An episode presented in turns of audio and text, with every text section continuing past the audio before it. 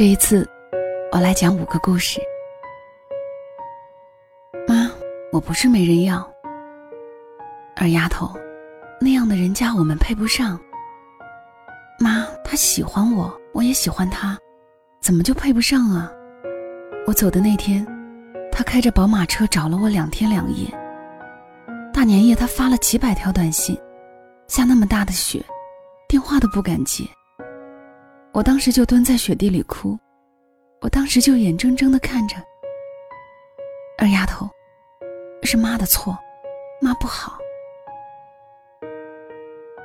这是我十二岁的时候，放学回家听到姑妈和奶奶的对话，当时他们都哭了，然后小小的我也在门外抹着眼泪，虽然我还听不懂他们在说什么。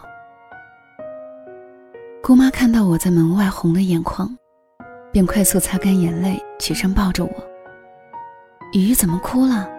是谁欺负雨雨了？快到大堂客厅去，你姑父给你买了好多水果呢。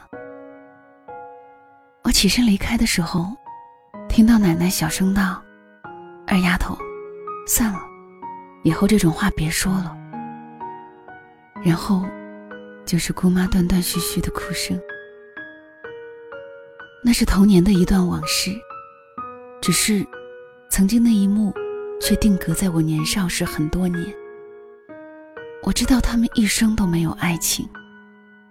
很抱歉，我也是。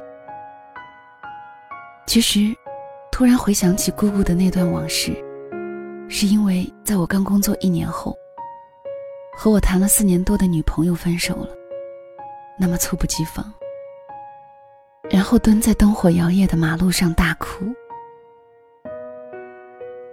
十八岁的我大一，第一次接触爱情，觉得爱情是相濡以沫的小江湖。姑娘是我校友，英语系的，我是土木工程狗。本来完全不搭边的两个人，却轰轰烈烈谈起了恋爱。二零一二年的夏天，我摇摇晃晃骑车。高度近视，再加上北京雾霾严重，过十字路口的时候，不小心擦到一个姑娘。我摔倒了，没什么事儿；姑娘摔倒了，挺严重的，胳膊有淤青，眼泪哗啦啦的往下掉。带她到了医务室，校医说没什么大碍，过几天就好了。付了医药费，我还留了手机号码。我那时候是愣头青，再加上比较有冒险精神。虽然那几年开始流行扶老人讹人事件，但是我依然回寝室给他发了条短信：“还好吗？”姑娘马上回个笑脸。就这样一来二去，在短信里聊了一会儿。晚上打了电话，第二天又互加了微信。一个星期后，一起看了电影。一个月后，我们正式在一起了。后来每次拼酒的时候，我都会和我哥们说：“那姑娘是我从马路上捡来的。”据他说，当时人被撞懵了，开口就准备骂瞎了狗眼啊。后来抬头一看，是一个标准的美男子，然后就一秒钟变乖乖女。这个世界果然还是看脸。那时候我在学校算是标准的文艺青年，经常有大批姑娘迷倒在我的文字下。加上我眉清目秀，口才了得，像我眉目传情的学妹实在不少。我记得有一次，她抱着我，然后吻我。她说：“你不可以再喜欢上别人。”我点点头，说好。那一幕，我到现在都还记得。我还记得，他大学毕业回广州工作的时候，我写信寄给他，是很慢那种。那封信足足漂洋过海两个月，他才收到。有美一人兮，见之不忘；一日不见兮，思之如狂。后来我去见姑娘父母，再后来，姑娘和我分手了。虽然我知道这并不是她的本意。大学哥们安慰我：“爱情只是荷尔蒙的催化品，你呀，别太放在心上。”另一个哥们调侃道：“其实，兄弟，你和丈母娘的距离，只是北京一套五环的房子。”那晚我喝醉了酒，可是，我拥有的那一切，就是爱情吗？爱情不是纯粹的吗？不是干净的吗？不是说好让我这辈子只爱他一个吗？吼着吼着，我又大哭起来。后来跟他再也没有了联系，只是依然会在夜深人静的时候，悄无声息地打开他的朋友圈。他哭了，他笑了，她的男朋友给她买一束花了，他去厦门旅游了，他又在嚷嚷减肥了。我和他的故事，静静躺在过去的角落里，再无涟漪。有时我会猝不及防点上一个赞，更多时候是什么也不做，安安静静当一个看客。我还记得有一次。我很久之前的一个朋友圈分享被他点了赞，我才发现，原来我们都做着一样的事情。只是偶尔我也会想，若是四年以前，以我当时不顾一切去爱一个姑娘，我一定会很勇敢、很认真的对她说：“是的，我没车没房，但我有一颗爱你的心。”其实，有时候我多么想我们的故事可以像电视剧《奋斗》里的陆涛和夏琳一样。我希望我深爱的女人可以给我一个机会，就像陆涛问夏琳那样。陆涛问夏琳：“如果我一辈子穷困，你还会爱我吗？”夏琳回答：“如果你一辈子努力，即使穷困，我也还爱你。”有时候我拼命工作到深夜，我突然很想把对话那一幕截屏发给他。没有什么原因，就是特别想。二零一一年，我高中班长结婚了，他是我高中的传奇人物，长得阳光帅气，最重要的还是学霸一枚，记忆中从来没有跌出年级前五。最让我羡慕的，其实是他和女朋友的爱情故事，堪称一段传奇佳话。初一的时候，一个胖胖的女孩坐他同桌，后来懵懂的爱就发芽了。中考时，班长成绩年级第一，考上了全省最牛高中华师一附中，女孩却只上了县里一所普通高中。后来，班长告诉我。见到他第一感觉就是惊为天人。高一下学期，我终于见到本尊，觉得哥们儿眼光真有问题。高二的时候，班长又退回本县读书了，理由是他要帮女孩补课。后来这事闹得沸沸扬扬，连我们学校校长都亲自出动了。那时候他期中考试考过年级前五。后来，班长父母找过女孩，甚至我们班主任也电话联系过女孩父母。可是，班长还是去了。当时这事儿闹得满城风雨。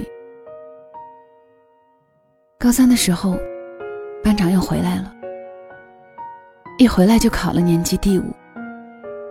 只是，班长变得沉默寡言了，变成了作家蒋方舟口中那种最努力型的。有一天，这哥们儿半夜写练习撑不住了，突然大哭。他要是没考上怎么办？我答应我妈了。他要考二幺幺，他压力也很大。他现在会不会还在啃数学？原来那是一场大人口中的赌局。高三那年，真的是我见过他最拼命的一段时光。每天是寝室起床最早。睡得最晚的一个。如果他的目标只是一个九八五，或许就不会那么累了。高考的时候，他真的上了清华。打破了他们县十三年没人上清华的记录。可惜的是，女生尽管三年很努力、很拼命，但高考也只过一本线三分。到了南方一所普通学校读书。那四年异地恋，我知道，他们爱得很心酸，很艰难。哥们很少在朋友圈发过什么，但是我太知道那种不容易了，那种万人阻挡的绝望，父母阻挠，亲人不理解，家境悬殊太大。女孩家境太普通，男孩是高知家庭。收到请柬那一天，我们朋友圈都炸锅了。这就是现实版的《梁祝》啊！婚礼那一天，高中全班同学有一大半都来了。看着新娘披着婚纱那一刻，班长眼睛湿润了。他那天喝醉了，烂醉那种。最后人散了，我和高中时最熟悉的同桌胡侃，我们站在天台上吹着风。你知道？所有人都在羡慕我，可是我过得一点也不幸福。我很羡慕班长，真的很羡慕。这位同桌也早嫁做人妻。你老公很疼你啊，他很绅士。可是我没有爱情，我渴望属于我自己的爱情。我没有说话，或者不知道这时候该说什么。他一身酒气，又在絮絮叨叨。今天是我和我老公的结婚纪念日，可是我一点也不期待。不是没条件，是我嫌费事。我觉得那不重要。说到底是我不在乎。结婚以后这几年，七夕、端午、情人节、过年，没有任何时候让我想过要去期待。去哪里，要去吃什么，做什么，我都无所谓。可是我知道不能离婚，我还有孩子，我要给他一个完整的家。你说我这么想，会不会对我老公太残忍？我现在所有的希望都是孩子。他们都说感情是可以培养的，可是爱情不可以。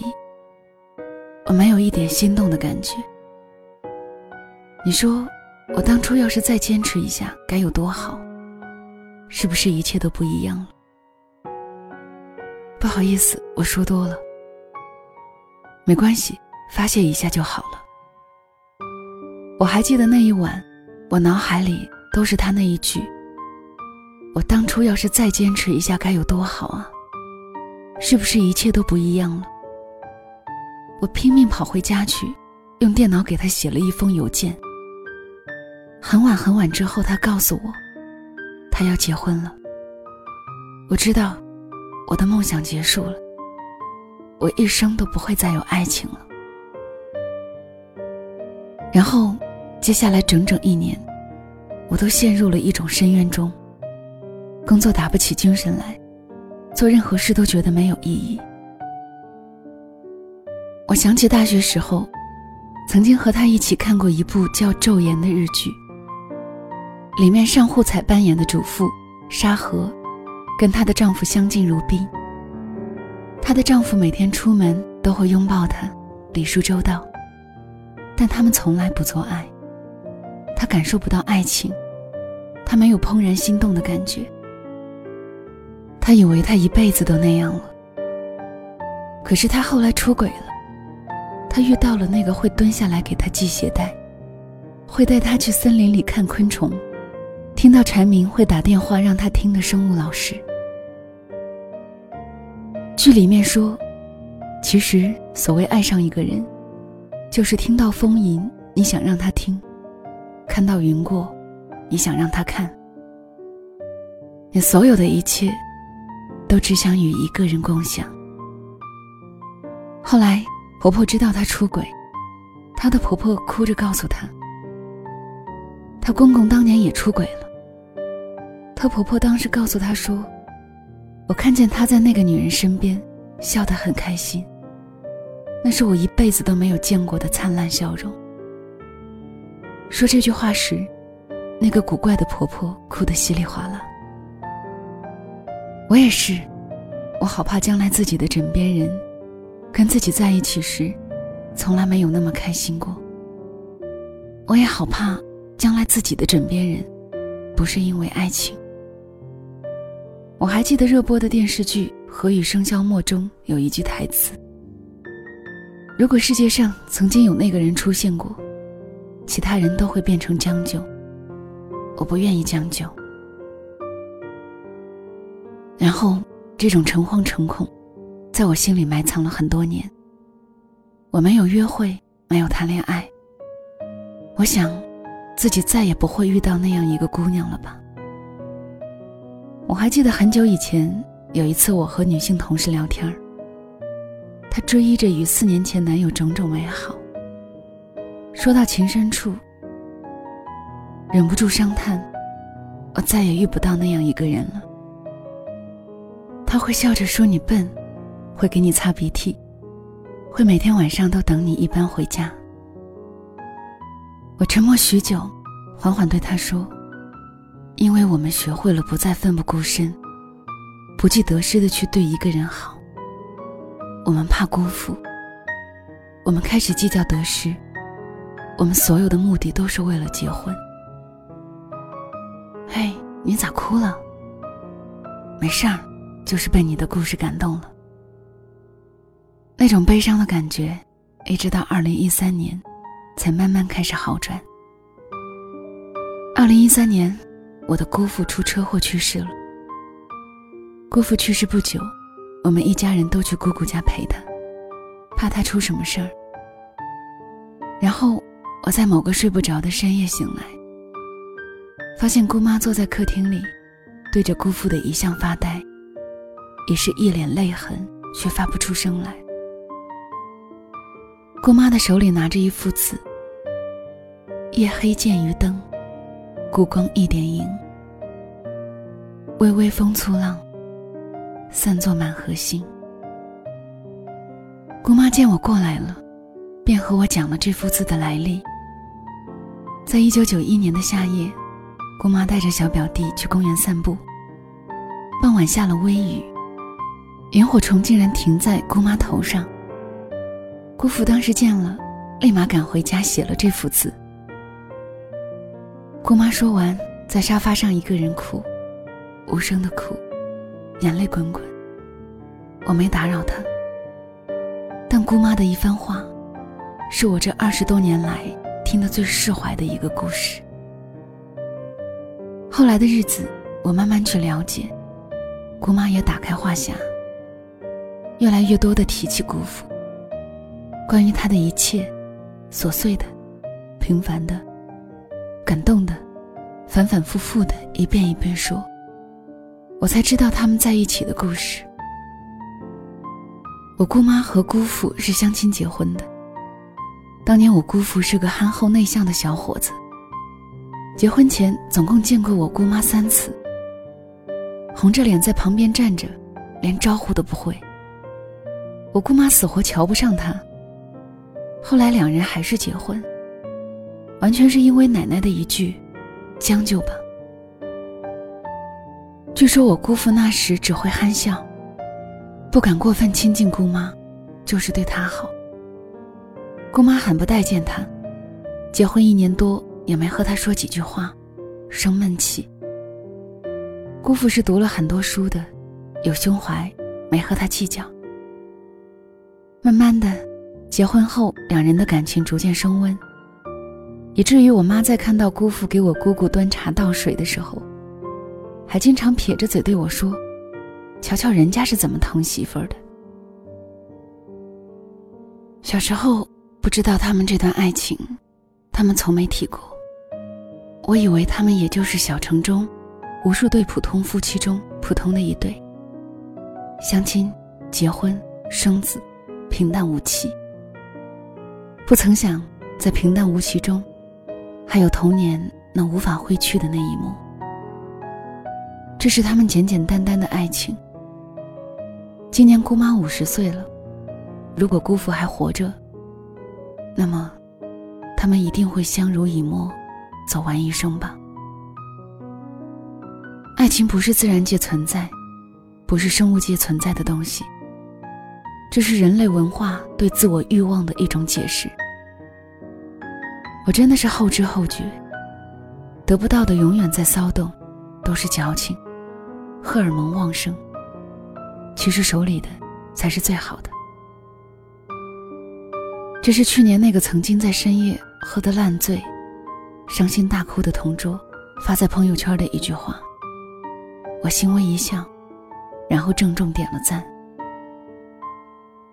我还记得去年某网一个引人深思的社会新闻：浙江有一个准新娘，婚礼当天，男方去接新娘，却发现新娘已在当天凌晨两点多连夜开车落跑，音讯全无。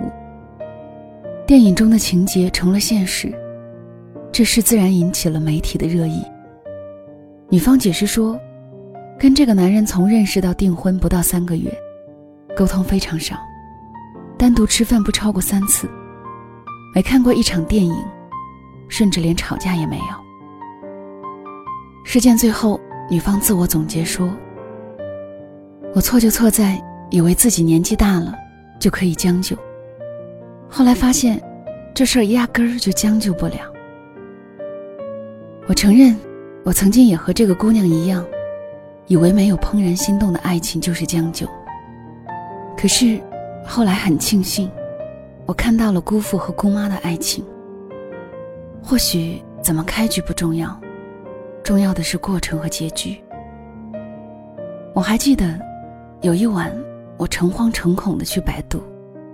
爱情是什么？然后页面下出现了无数个现况。一瞬间，我忽然明白了什么。爱情就是你自己的模样啊。它没有公式，没有标准，没有定义，它就是自己，你就是别人眼中的爱情。如果爱情是初恋那惊鸿一瞥的话，我想我一生都不会有爱情。也许我们大多数人也一样。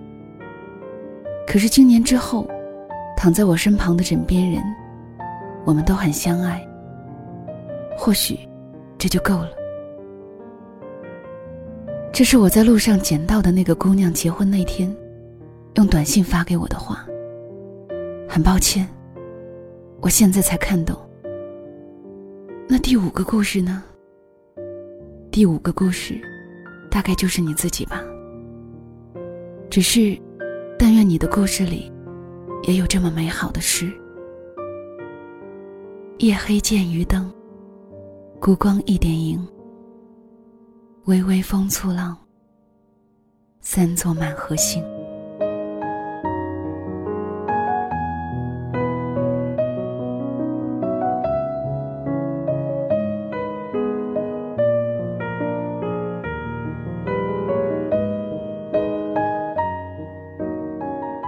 这里是两个人一些事，谢谢你的到来，我是小溪，春晓的晓，希望的希。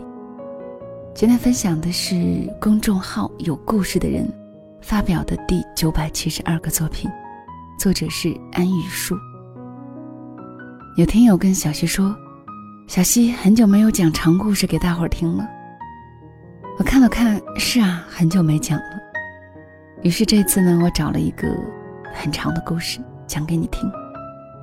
我喜欢文章最后的一段话：“爱情就是你自己的模样，它没有公式，没有标准，没有定义，它就是自己，你就是别人眼中的爱情。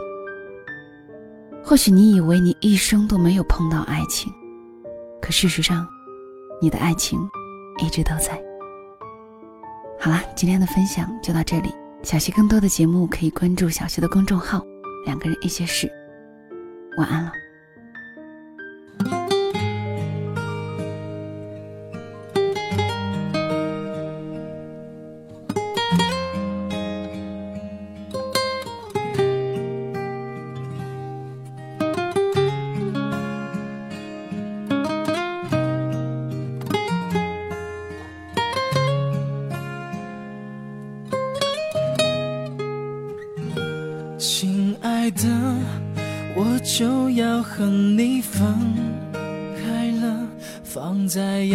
阳台上的衣服，不要忘记收了。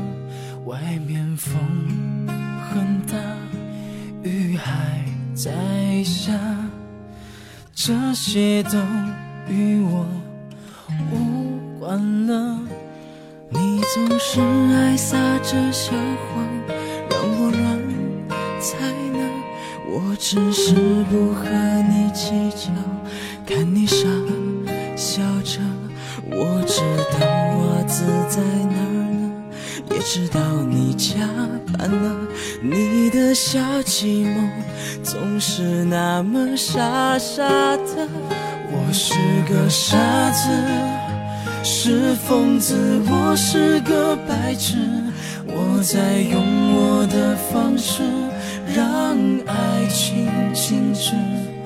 我从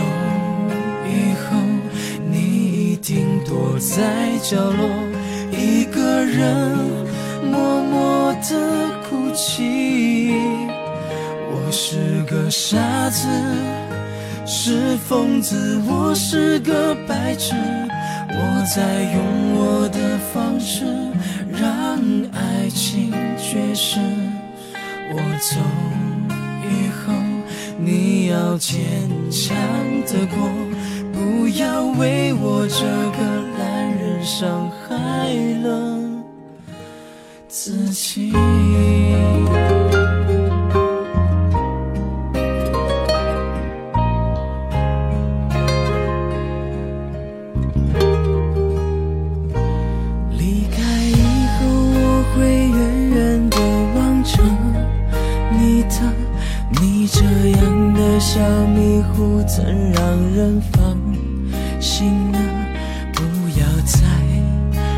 忘记带钱包和钥匙了。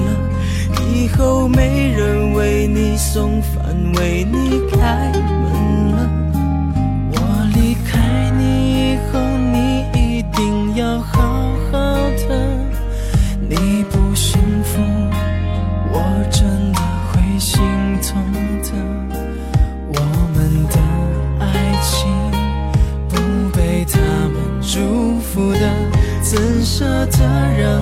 的肩膀承受这些呢？我是个傻子，是疯子，我是个白痴，我在用我的方式伤害着彼此。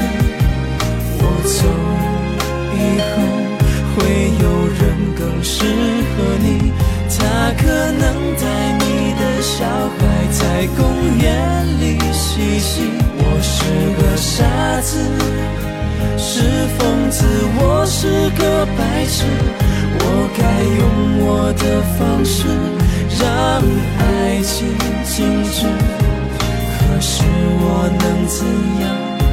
我还能怎样？你以后的人生路还那么的漫长。